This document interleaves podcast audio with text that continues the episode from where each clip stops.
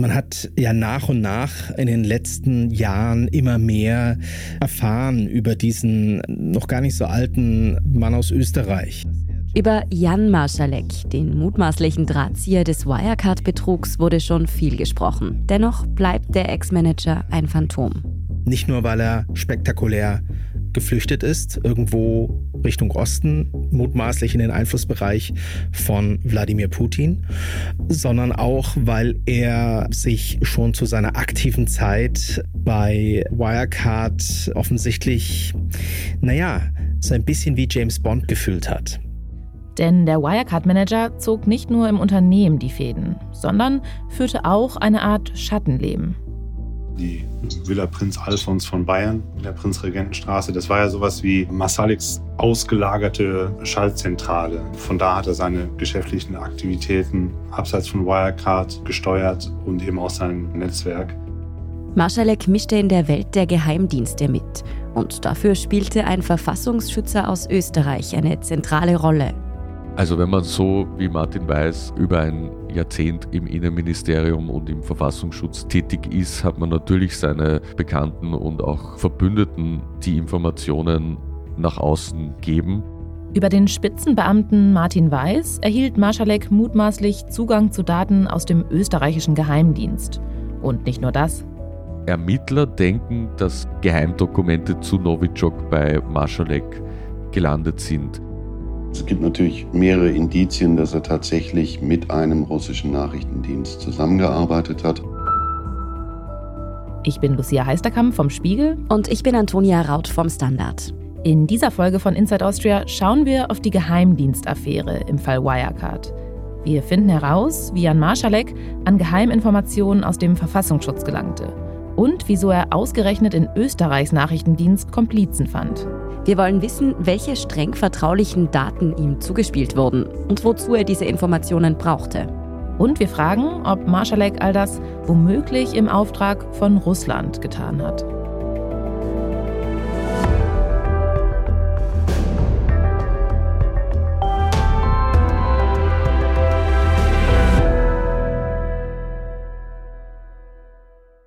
Bevor es losgeht, noch ein Hinweis. Das ist bereits die dritte Folge unserer Reihe zu Wirecard. Fangen Sie also am besten mit den anderen Folgen an. Und wir sprechen in dieser Folge auch wieder über schwerwiegende strafrechtliche Vorwürfe. Für alle genannten Personen gilt die Unschuldsvermutung. Und jetzt geht's los. Wir haben über den U-Ausschuss Chat-Auswertungen bekommen, wo es sehr viel um den österreichischen Verfassungsschutz ging und wo immer wieder auf Infos von Jan Bezug genommen wurde. Das ist Fabian Schmidt. Sie kennen ihn aus den letzten Folgen. Er ist Investigativjournalist beim Standard und beschäftigt sich seit Jahren mit Österreichs Verfassungsschutz.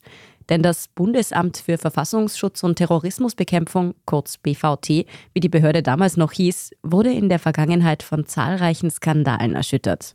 Worum es da genau ging, dazu kommen wir gleich. Im Zuge seiner Recherchen erhielt unser Kollege und auch andere JournalistInnen jedenfalls im Jahr 2020 Zugang zu geheimen Chatprotokollen. Sie stammen vom Handy des damaligen FPÖ-Politikers Johann Gudenus. Das ist ein Vertrauter des früheren Chefs der Rechtspopulisten Heinz-Christian Strache. In diesen Chats geht es um Informationen aus dem Geheimdienst und immer wieder um einen gewissen Jan. Also wo ein Gesprächspartner zum Gutenus sagt, es gibt neue Informationen vom Jan aus dem BVD, dieses und jenes und besorgt euch den Akt und so. Damals fragen sich Fabian Schmidt und die anderen JournalistInnen natürlich, wer ist dieser Jan? Sie treffen sich also heimlich mit mehreren Beamten aus dem BVT, um mehr über den Mann zu erfahren, der da offensichtlich Informationen aus dem Verfassungsschutz an FPÖ-Politiker weitergibt. Und alle haben halt gesagt, es gibt keinen Jan im BVT. Nur wenige Wochen später kommt die Wirecard-Affäre ans Licht. In den Büchern des DAX-Unternehmens aus Aschheim bei München fehlen 1,9 Milliarden Euro. Die Ermittler gehen davon aus, dass Wirecard durch erfundene Buchungen in Höhe von mindestens 1,9 Milliarden Euro Investoren getäuscht hat. Seit der Suchumfahnder 1,9 Milliarden und Jan Masalek.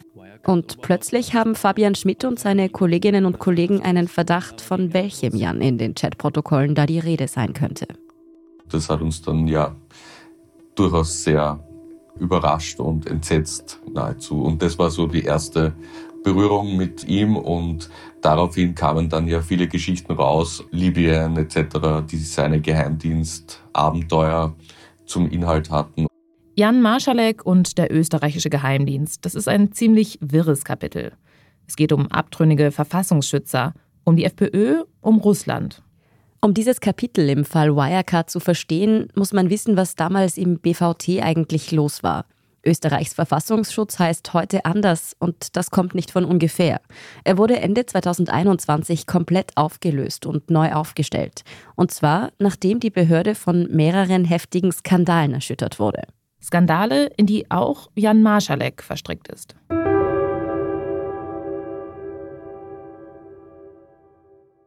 Ja, also die vergangenen Jahre haben gezeigt, dass der Verfassungsschutz wirklich eine Art von dysfunktionaler Behörde war. Um zu erklären, was Fabian Schmidt damit meint, reisen wir ein bisschen zurück, ungefähr ins Jahr 2017. Österreichs Regierung wird damals von einer großen Koalition aus ÖVP und SPÖ geführt. Das Innenministerium, das über dem Verfassungsschutz steht, ist schon seit 17 Jahren durchgehend in der Hand der Volkspartei. Und diese 17 ÖVP-Jahre, die sind im ganzen Ministerium spürbar. Jobs werden nach Gefälligkeit an Parteifreunde vergeben. Wer der Volkspartei nahesteht, kann mit guten Aufstiegschancen rechnen. All das kommt erst Jahre später ans Licht. Und zwar durch interne Chats, die dann veröffentlicht werden. Wir haben zu dieser Causa eine eigene Podcast-Folge gemacht. Den Link stellen wir Ihnen in die Show Notes. Wichtig ist an dieser Stelle, die Chatnachrichten, durch die der Skandal um die fragwürdigen Postenvergaben im Innenministerium öffentlich wurden, die stammen vom Handy des damaligen Kabinettschefs. Sie wurden geleakt von einer Gruppe von Verfassungsschützern.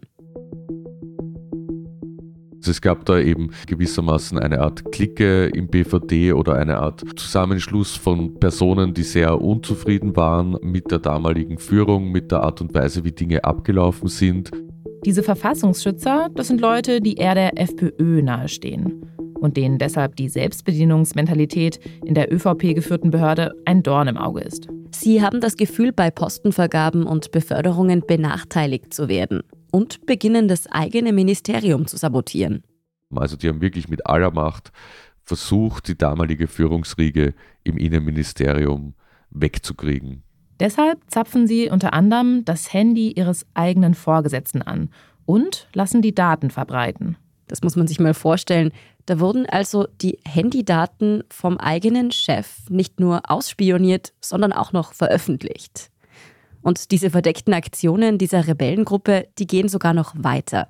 Aber dazu kommen wir gleich. Zu der Truppe der abtrünnigen Verfassungsschützer gehört jedenfalls auch ein Mitarbeiter namens Martin Weiß. Der war Abteilungsleiter im Verfassungsschutz und zwar Leiter jener Abteilung, die zum Beispiel für Nachrichtendienste gegen Spionage und auch Extremismus zuständig war. Dieser Martin Weiß ist die Schlüsselfigur in dem Komplex um Wirecard und den österreichischen Geheimdienst. Weiß lernt eines Tages zufällig auf einer Veranstaltung seines Ministeriums in Wien den Wirecard-Manager Jan Marschalek kennen. Diese erste Begegnung liegt noch im Jahr 2015 und ist damals nicht allzu bedeutsam. Aber die beiden halten lose Kontakt. Martin Weiß ist, so wie die anderen Verfassungsschützer aus seinem Vertrautenkreis, unzufrieden mit dem BVT. Bei Mitarbeitern außerhalb seiner Clique gilt er als nicht sonderlich beliebt. 2016 hat Weiß dann einen Arbeitsunfall und geht für ein Jahr in den Krankenstand. Als er wieder gesund ist, beschließt er, die Behörde endgültig zu verlassen. Doch ausgerechnet zu dieser Zeit passiert ein Machtwechsel. Sie feiern ihren ÖVP-Jungstar. Wahlgewinner Sebastian Kurz steuert aufs Kanzleramt zu. Mit 31 Jahren könnte er jüngster Regierungschef der EU werden. Im Herbst 2017 gewinnt die Volkspartei die Wahl. Sebastian Kurz wird Bundeskanzler und geht eine Koalition mit den Rechtspopulisten ein. Der heutige Tag ist nicht der Tag des Triumphes über andere, sondern der heutige Tag ist unsere Chance für echte Veränderungen in diesem Land. Der heutige Tag ist ein starker Auftrag für uns, dieses Land zu verändern. Kurz überlässt dem neuen Koalitionspartner ausgerechnet die ÖVP-Hochburg Innenministerium. Neuer Innenminister wird Herbert Kickel, der heutige Chef der FPÖ. Und der will den Verfassungsschutz grundlegend umbauen. Martin Weiß hat ja bereits entschieden zu kündigen. Aber weil er und seine Kollegen ja unzufrieden sind mit ihrer Behörde, sehen sie noch eine Chance, der neuen freiheitlichen Führung etwas mitzugeben. Weiß bittet das Büro von Kickel um ein Gespräch, um über seine Kündigung zu sprechen. Als es zu dem Treffen kommt, packt Weiß noch ganz andere Dinge aus. Er schwärzt seine bisherigen Vorgesetzten im Verfassungsschutz an. Und hat aus seiner Sicht belastende Dinge vorgelegt über den BVD-Direktor, den damaligen und Mitarbeiter. Da geht es um Vorwürfe der Korruption, Belästigung und Amtsmissbrauch. Es ist sozusagen sein Abschiedsgeschenk an den neuen Herr über dem BVT und für die verhassten Vorgesetzten, wegen denen er dem Amt den Rücken kehrt. Kurz darauf überschlagen sich die Ereignisse. Am 28. Februar 2018 findet im Verfassungsschutz eine umfangreiche Razzia statt. Polizisten durchsuchen Büros, nehmen Unterlagen und Datenträger mit. Ausschlaggebend für die Hausdurchsuchungen sind vor allem die Vorwürfe von Martin Weiß. Denn Kickels Mitarbeiter übermitteln mehrere Belastungszeugen gegen die Verfassungsschutzbehörde an die Wirtschafts- und Korruptionsstaatsanwaltschaft. Die Belastungszeugen, das sind Martin Weiß und mehrere andere Mitarbeiter aus seinem Dunstkreis. Daraufhin leitet die Korruptionsstaatsanwaltschaft die Hausdurchsuchung ein. Der Direktor des BVT und ein weiterer Mitarbeiter werden suspendiert. Diese Razzia gilt als einer der größten Skandale in der Geschichte der österreichischen Geheimdienste. Und es gab immer die Vermutung, dass diese Ermittlungen auch politisch angetrieben waren durch die FPÖ, um einfach möglichst viele Leute suspendieren zu können und dann den Verfassungsschutz sehr schnell mit eigenem Personal ausstatten zu können. Der Vorwurf lautet, die FPÖ habe nur auf einen Vorwand gewartet, um den Verfassungsschutz nach ihren Vorstellungen umzukrempeln. Martin Weiß Anschuldigungen kamen da wie gerufen. Heute wissen wir, von den angeblichen Vorwürfen von Martin Weiß ist nicht viel übrig geblieben. Stattdessen sind er und weitere Belastungszeugen selbst ins Visier der Ermittler geraten. Und die Vorwürfe, die dabei nach und nach ans Licht gekommen sind, die haben es in sich. Offenbar hat die Gruppe rund um Weiß nicht nur die eigenen Chefs angeschwärzt und sabotiert. Sie hat mutmaßlich Staatsgeheimnisse und sensible Daten aus dem Verfassungsschutz weitergegeben, unter anderem an die FPÖ. Da finden sich Abfragen aus Datenbanken über Personen oder geheime Dokumente. Also da sind schon sehr heikle und diskrete Dinge nach außen gelangt. Ebenso Informationen auch nach dem Terroranschlag in Wien sind an die FPÖ gedrungen. Einige der Verfassungsschützer, die da mutmaßlich Staatsgeheimnisse verraten haben, saßen in Untersuchungshaft. Die Ermittlungen laufen noch und es sind viele Fragen offen, vor allem was die Ziele der abtrünnigen Beamten angeht. Dass es diese Intrigen gab, ist aber wichtig, um zu verstehen, wie es Jan Marschalek gelingen konnte, einen Fuß in die Tür des österreichischen Verfassungsschutzes zu setzen. Dass es da viele Fraktionen gab, die untereinander gekämpft haben, dass es viele psychische Verwundungen gab und Leute, die auf Rache gegen die einen oder gegen die anderen gesinnt haben. Und genau in dieses Wespennest dürfte Marschalek hineingestoßen haben.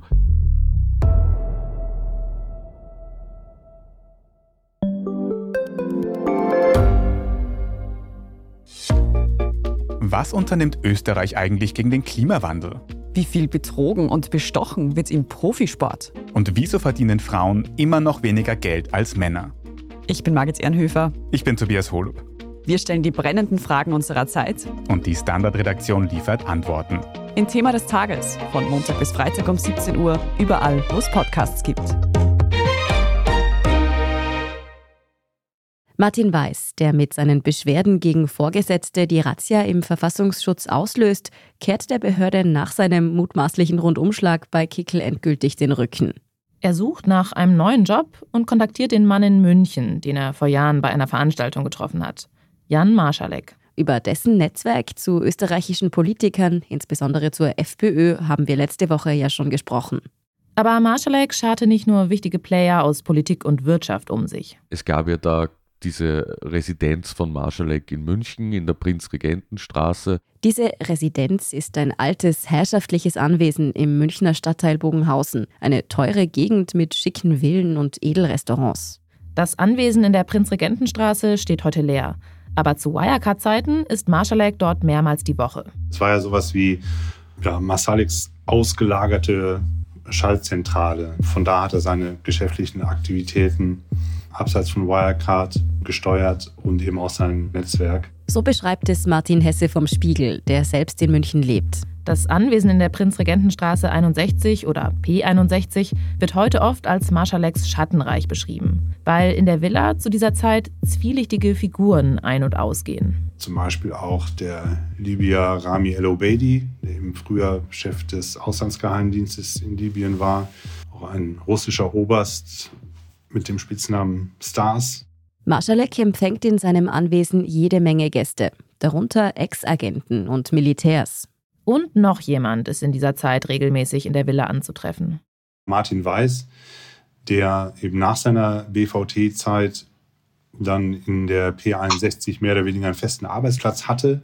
Der ehemalige Verfassungsschützer ist ein Mitarbeiter von Marschalek geworden. Allerdings arbeitet er nicht für Wirecard, sondern privat für den Manager. Er verschafft Marschalek den Zugang zu geheimen Daten aus seiner früheren Behörde. Wenn man so wie Martin Weiß über ein Jahrzehnt quasi im Innenministerium und im Verfassungsschutz dann tätig ist, hat man natürlich seine Bekannten und auch Verbündeten nach wie vor dort, die Informationen nach außen geben. Das sind natürlich die Leute aus der Clique der Abtrünnigen, mit denen Weiß die Rebellion im eigenen Haus plante. Mit denen bringt er Marschalek in Kontakt. Da ist zum Beispiel ein Mann namens Egisto Ott. Der arbeitet damals als BVT-Beamter im Referat für verdeckte Ermittlungen. Über diesen früheren Kollegen lässt Martin Weiß im Auftrag von Marschalek geheime Abfragen durchführen. Also Marschalek hat eben regelmäßig Namen eingespeist über Weiß, der die dann weitergeleitet hat an Ott. Und der hat dann äh, zumindest sogenannte OSINT-Abfragen gemacht, also aus öffentlich verfügbaren Quellen über Polizeidatenbanken. Marschalek lässt sogar immer wieder Erkundigungen über seine eigene Familie einholen, wie es seiner Mutter oder seinen Geschwistern geht. Diese Informationen beschafft ihm mutmaßlich der Verfassungsschützer Egisto Ott. Doch Marschalek benutzt seine Kontakte nicht nur, um private Abfragen durchzuführen. Auch andere Kontakte werden durchleuchtet. Also von irgendwie russischen Geschäftsmännern über zypriotische äh, Vertragspartner bis hin zu Leuten, die bei und mit Wirecard gearbeitet haben. Also solche Sachen wurden dann abgefragt. Solche Informationen wollte Marschalek quasi aus dem BVD haben. Egisto Ott behauptet heute, dass die Informationen, die er beschafft hat, nur aus öffentlich verfügbaren Quellen stammen. Die Staatsanwaltschaft Wien sieht das anders. Sie glaubt, dass der Verfassungsschützer Marschalek geheime Informationen aus internen Datenbanken des BVT beschaffte.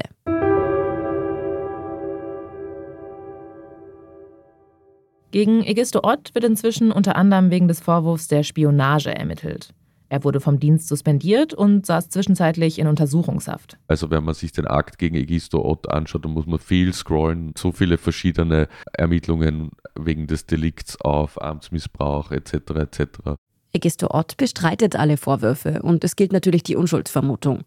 Aber wir wissen, dass Ott während seiner Zeit im BVT Dutzende Namen abgefragt hat. Unter anderem zu Geliebten und Ehefrauen von Befürwortern des Brexits. Das ist Fidelius Schmid vom Spiegel. Er beschäftigt sich mit Geheimdiensten weltweit und hat sich genau angeschaut, was für Erkundigungen Egisto Ott eingeholt hat. Das sind zum Beispiel auch Abfragen zu Recherchen, die der Spiegel zusammen mit dem Investigativnetzwerk Bellingcat führte. Unter anderem zu unseren gemeinsamen Recherchen zum Tiergartenmord, unter anderem zu unseren gemeinsamen Recherchen zur Vergiftung des Oppositionellen Alexei Nawalny. Warum sollte er das tun? Der Mord im Berliner Tiergarten an einem Georgier 2019, der Giftanschlag auf den russischen Oppositionspolitiker Nawalny 2020. Beide Fälle haben eine Gemeinsamkeit. Sie wurden mutmaßlich im Auftrag von Russland durchgeführt. Es ist interessant, dass der Egisto Ott, das ihm schon mehrfach vorgeworfen wurde, auch für Russland zu spionieren. Da gab es schon 2017 Hinweise von einem Partnerdienst, dass man sich Ott genau anschauen soll. Er wurde dann auch suspendiert. Die Ermittlungen gegen Ott laufen noch, aber ob der Verfassungsschützer tatsächlich für Russland spioniert hat, ist bislang nicht belegt. Aber die Spur, die über ihn zu Marschalek führt, ist zumindest ein Indiz dafür, dass auch Marschalek Informationen aus dem BVT beschaffen ließ. Informationen, für die sich Russland interessiert.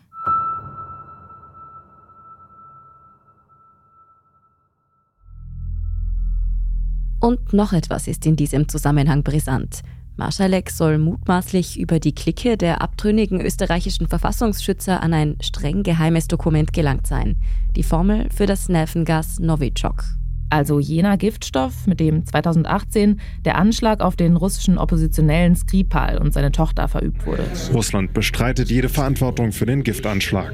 Sergei Skripal und seine Tochter waren am 4. März in der südenglischen Stadt Salisbury vergiftet worden. Die beiden befinden sich weiter im Koma. London zufolge wurden beide mit dem militärischen Nervengift Novichok vergiftet, das in der Sowjetunion entwickelt wurde. Die Formel für das Nervengas dürfte eigentlich nie aus den Kreisen der Nachrichtendienste nach außen dringen. Dennoch, bei einem Treffen mit Brokern in London 2018 prahlt Jan Marschalek damit, das Novichok-Dokument zu besitzen. Die Financial Times hat es zuerst recherchiert. Später bestätigt das österreichische Bundesamt zur Korruptionsbekämpfung, dass Marschalek offenbar an eine Kopie der Formel gelangt ist. Und zwar über eine Quelle in Wien. Diese Quelle sitzt mutmaßlich im österreichischen Außenministerium. Ein Mann namens Johannes Peterlik, der einen guten Draht zu den abtrünnigen Verfassungsschützern rund um Martin Weiß und Egisto Ott hat. Die Ehefrau von Peterlik ist nämlich eine Kollegin von Martin Weiß und gehört ebenfalls zu seiner Clique. Johannes Peterlik wiederum arbeitet ab 2018 eben im Außenministerium. Er war Generalsekretär von Karin Kneißl. Die ehemalige Außenministerin Karin Kneißl, die von der FPÖ nominiert wurde, ist in Österreich höchst umstritten. Vor allem, weil sie zu ihrer Hochzeit niemand Geringeren eingeladen hat als den russischen Präsidenten Wladimir Putin. Es gibt ein Video, auf dem zu sehen ist, wie die österreichische Außenministerin mit Putin tanzt.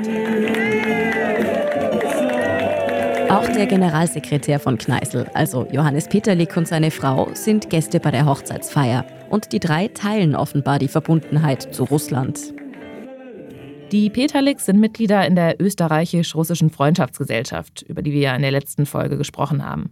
Also jener Verein, in dem auch Markus Braun und Jan Marschalek waren. Johannes Peterlik sitzt zeitweise sogar im Vorstand der Freundschaftsgesellschaft. Über ihn und seine Frau laufen die Fäden zu Jan Marschalek.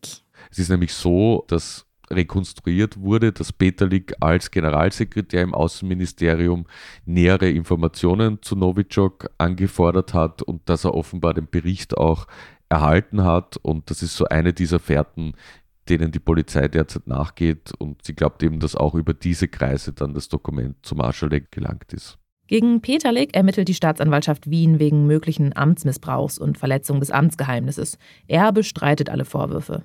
Jedenfalls wird auf dem Smartphone des Verfassungsschützers Egisto Ott später ein Video gefunden, auf dem das geheime Dokument abgefilmt wurde. Und wenige Wochen später erzählt Jan Marschalek bei dem Treffen mit den englischen Brokern, dass er die Novichok-Formel besitzt. Fassen wir die komplexen Stränge noch einmal zusammen. Marschalek engagiert den ehemaligen Verfassungsschützer Martin Weiß aus Österreich, der wiederum Teil einer Truppe ist, die dort den Geheimdienst unterwandert und die mutmaßlich geheime Informationen aus dem BVT schleust. Über diesen Weg gelangt Marschalek an geheime Dokumente, die zum Teil im Zusammenhang mit Russland stehen. Und dann führt noch ein Strang zur FPÖ. Denken wir noch einmal an die Chat-Auswertungen, von denen Fabian Schmidt am Anfang der Folge gesprochen hat. Die Chats vom Handy des FPÖ-Politikers Johann Godenus, in dem von einem Jan die Rede ist, der Informationen aus dem BVT beschaffen soll. Godenus war also über die Vorgänge im Verfassungsschutz offenbar bestens informiert. Dann treibt die FPÖ 2018 die umstrittene Razzia im Verfassungsschutz voran. Womöglich, so der Vorwurf, um die Behörde nach eigenen Interessen umzubauen und um an geheimes Material zu gelangen. Dazu muss man wissen, die FPÖ pflegt seit Jahren enge Kontakte nach Russland, was ja für europäische Rechtspopulisten nicht gerade ungewöhnlich ist. Wir haben die FPÖ-Nähe von Russland. Wir haben Johann Kudenus, der sich offenbar stark involviert hat und durchaus viel mit Marschalek zu tun hatte. Also überall taucht Russland auf. Und das muss jetzt nichts beweisen, aber es ist auch nicht zu ignorieren und ist jedenfalls eine Fährte, wo man viel recherchieren muss noch. Hat Jan Marschalek mit russischen Behörden zusammengearbeitet und deshalb versucht, geheime Informationen aus dem österreichischen Verfassungsschutz zu erhalten? Laut unserem Geheimdienstexperten Fidelius Schmidt gibt es dafür jedenfalls einige Hinweise. Das fängt damit an, dass er interessant genug ist für den russischen Inlandsgeheimdienst FSB, dass sie weltweit seine Flugbewegungen überwachen. Der FSB verfolgt Marschalek also genau. Normalerweise macht er das nur bei russischen Staatsbürgern oder bei Personen, die nach Russland ein- oder ausreisen. In diesem Register, in dem Reisebewegungen registriert werden, finden sich ab einem gewissen Zeitpunkt überhaupt keine Einträge mehr zu ihm.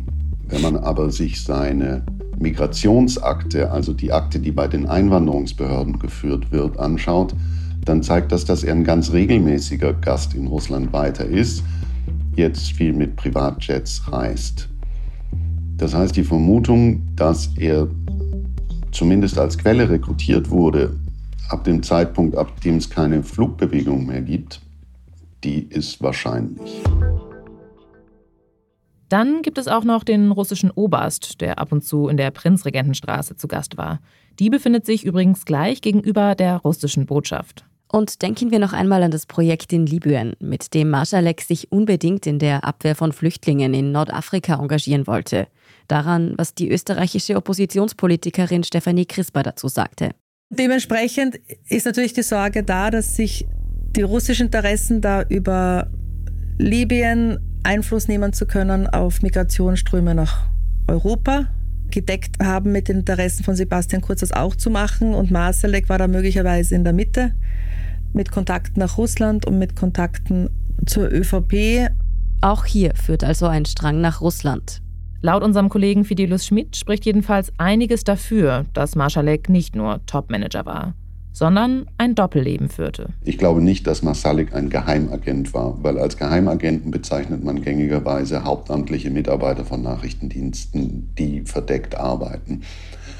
Marsalik war wahrscheinlich eine Quelle und mutmaßlich ein Kollaborateur. Eindeutig belegt wurde dieser Verdacht bisher allerdings nicht. Und wir wissen über Jan Marschalek, dass er eine starke Faszination hatte für das Verbotene, das Geheimnisvolle. War das Ganze vielleicht für ihn mehr ein spannendes Hobby als eine echte Mission? es hat ihm natürlich schon auch gefallen, sich wichtig zu tun manchmal. Also ich glaube, dieses ganze Ambiente und drumherum der Geheimdienste, da hat er auch so ein spielerisches Interesse daran gehabt, auch an der ganzen Technik. Der war besessen von abhörsicheren Handys und Verschlüsselungssystemen und so weiter. Das hat sicher auch eine Rolle gespielt. Dazu, dass Marschalek vor allem selbst gerne Geheimagent spielte, passt noch eine andere Episode aus seinem Leben. Er hatte nämlich auch einen Berührungspunkt zum US-amerikanischen Geheimdienst. Es gibt zumindest einen Mailwechsel, aus dem hervorgeht, dass Marschalek 2018 Kontakt zu dem früheren CIA-Mann Gary Burnson gesucht hat. Und zwar, weil Marschalek wieder einmal ein außenpolitisches Projekt verfolgt. Diesmal geht es nicht um Libyen, sondern um Israel. Marschalek will die österreichische Botschaft dort von Tel Aviv nach Jerusalem verlegen lassen. Ein Vorschlag, der den rechten Kräften im Land gefallen dürfte. Eigentlich stammt der Vorschlag von der FPÖ. Aber Marschalek unterstützt den Vorstoß und setzt sich dafür bei seinem Kontaktmann bei der CIA ein. Und er hat geglaubt, dass dieser Burnson ihm da irgendwie helfen kann. Aber wie aus sehr vielen Marschalek-Projekten ist eben aus der Sache auch nichts geworden. Das ist so ein bisschen auch typisch, sowohl innerhalb Wirecards als auch bei seinen privaten Unternehmungen ist vieles halt auch letztlich einfach nichts geworden. Aber Marschalek hätte sich vielleicht sehr gerne in der Rolle eines James Bond gesehen, hat sich deshalb mit Geheimagenten und Verfassungsschützern umgeben, sich geheime Daten aus dem Nachrichtendienst verschafft, um damit vor Brokern anzugeben. Was er genau dann wirklich vorgehabt hat, also ob er einfach nur mitgemischt hat, um sich selbst zu erhöhen, also als eine Art zynisches Spiel, oder ob er da wirklich einen Plan gehabt hat, ist unklar. Ich glaube, bei Russland sind noch viele Fragen offen. Also ich habe auch nicht das Gefühl, dass da jetzt die deutschen Behörden mit Hochdruck versuchen, da etwas zu ermitteln. Also da weiß man so gut wie gar nichts. Der löchrige Verfassungsschutz in seinem Heimatland war für Marschalek jedenfalls der optimale Zugang zu jener geheimnisvollen Welt, die ihn so sehr fasziniert hat. Und dieser Skandal beschäftigt Österreich bis heute. Also das BVT war ja insbesondere im Bereich Spionageabwehr in ganz Europa verschrien, weil es so löchrig war, äh, weil man davon ausgehen musste, dass alle Informationen dort sehr schnell nach Russland geraten. Das BVT, also das Bundesamt für Verfassungsschutz und Terrorismusbekämpfung, gibt es heute nicht mehr. Nach den zahlreichen Enthüllungen und Skandalen, bei denen auch Martin Weiß mitgemischt hat, wurde die Behörde Ende 2021 aufgelöst und grundlegend reformiert. Sie heißt heute Direktion für Staatsschutz und Nachrichtendienst, kurz DSN. Zu den Neuerungen gehört, dass Staatsschutz und Nachrichtendienst in der Behörde strikt voneinander getrennt sind. Kontrolle und Transparenz sollen verbessert werden. Aber lassen sich die Geister der Vergangenheit so leicht abschütteln? Martin Weiß, Egisto Ott und eine Reihe weiterer Beschuldigter arbeiten heute nicht mehr in der Behörde. Andere Beamte, die mutmaßlich dazu beigetragen haben, dass Informationen geleakt wurden, sind aber immer noch da. Also es ist insofern durchaus schwierig für die DSN, weil die keine Akteneinsicht hat in all diese anderen Ermittlungen und weil auch vieles, also Vorwürfe werden schnell geäußert, aber disziplinarrechtlich ist es nicht so einfach, dann jemanden einfach aus dem Amt zu entfernen, nur weil er halt Kontakt hatte zu Weiß oder zu Marschalek oder so. Laut unserem Kollegen Fabian Schmidt hat die DSN noch viel Arbeit vor sich, um die Vertrauenswürdigkeit und das Ansehen auch international wiederherzustellen. Ich glaube aber schon, dass der Verfassungsschutz auf einem besseren Weg ist als zuvor. Und ich glaube auch, dass es nicht mehr so möglich wäre, wie das Ganze passiert ist. Also da ist einfach schon im Laufe der Jahre zu viel zusammengekommen. Die Ermittlungen der diversen Stränge im BVD-Skandal, die werden wohl noch eine ganze Weile laufen.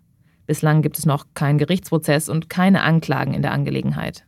Martin Weiß, der für Marschalek gearbeitet hat, saß zwischenzeitlich in Untersuchungshaft, kam dann allerdings wieder auf freien Fuß. Der hat interessanterweise Österreich verlassen dürfen, trotz der Ermittlungen. Er hat gesagt, er ist beruflich in Dubai tätig und muss dort sein. Und ja, der ist jetzt in Dubai und meines Wissens gibt es für die Delikte, die ihm vorgeworfen werden, kein Auslieferungsabkommen mit Dubai, aber ich will natürlich nicht unterstellen, dass er nicht kommen würde, wenn er angeklagt wäre. Dabei spielt Martin Weiß in der Wirecard-Affäre nochmal eine wichtige Rolle. Denn kurz bevor Jan Marschalek verschwindet, erweist der Verfassungsschützer ihm noch einen letzten großen Dienst. Weiß stellt das so dar, als ob er eben nicht Fluchthelfer gewesen wäre, sondern gar nicht gewusst hat, dass Marschalek eben verschwinden will. Und diese spektakuläre Flucht Richtung Osten die führt ausgerechnet über Österreich. Aber darum geht es dann in der nächsten Folge von Inside Austria. Inside Austria hören Sie auf allen gängigen Podcast-Plattformen, auf der Standard.at und auf spiegel.de. Wenn Ihnen unser Podcast gefällt, folgen Sie uns doch und lassen Sie uns ein paar Sterne da. Kritik, Feedback oder Vorschläge zum Podcast wie immer gerne an insideaustria.spiegel.de oder an podcast.derstandard.at. Unsere journalistische Arbeit können Sie am besten mit einem Abonnement unterstützen. Alle Infos zu einem Standard-Abo finden Sie auf abo.derstandard.at. Und unsere Hörerinnen und Hörer können mit dem Rabattcode STANDARD drei Monate lang für 30 Euro das Angebot von Spiegel Plus testen und 50% sparen. Alle Infos dazu finden Sie auf spiegel.de/slash der Standard. Alle Links und Infos stehen wie immer auch in den Shownotes zu dieser Folge. Danke fürs Zuhören und allen, die auch hinter den Kulissen an diesem Podcast mitwirken. Das waren diesmal vor allem Scholt Wilhelm, Janis Schakarian und Christoph Grubitz. Ich bin Lucia Heisterkamp. Ich bin Antonia Raut. Wir sagen Tschüss und Baba.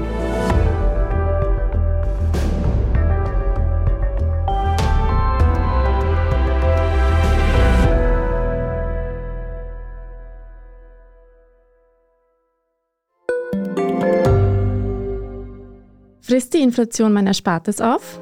Soll ich mein Geld in Aktien stecken? Und wie funktionieren eigentlich Kryptowährungen? Im neuen Standard-Podcast Lohnt sich das? sprechen wir über alles rund ums Thema Geld und Geldanlage. Wie man in Aktien investiert und was genau hinter einem NFT steckt, im Gespräch mit ExpertInnen gehen wir jede Woche diesen und vielen weiteren Fragen auf den Grund. Lohnt sich das? Der Standard-Podcast über Geld findet ihr auf der Standard.at und überall, wo es Podcasts gibt.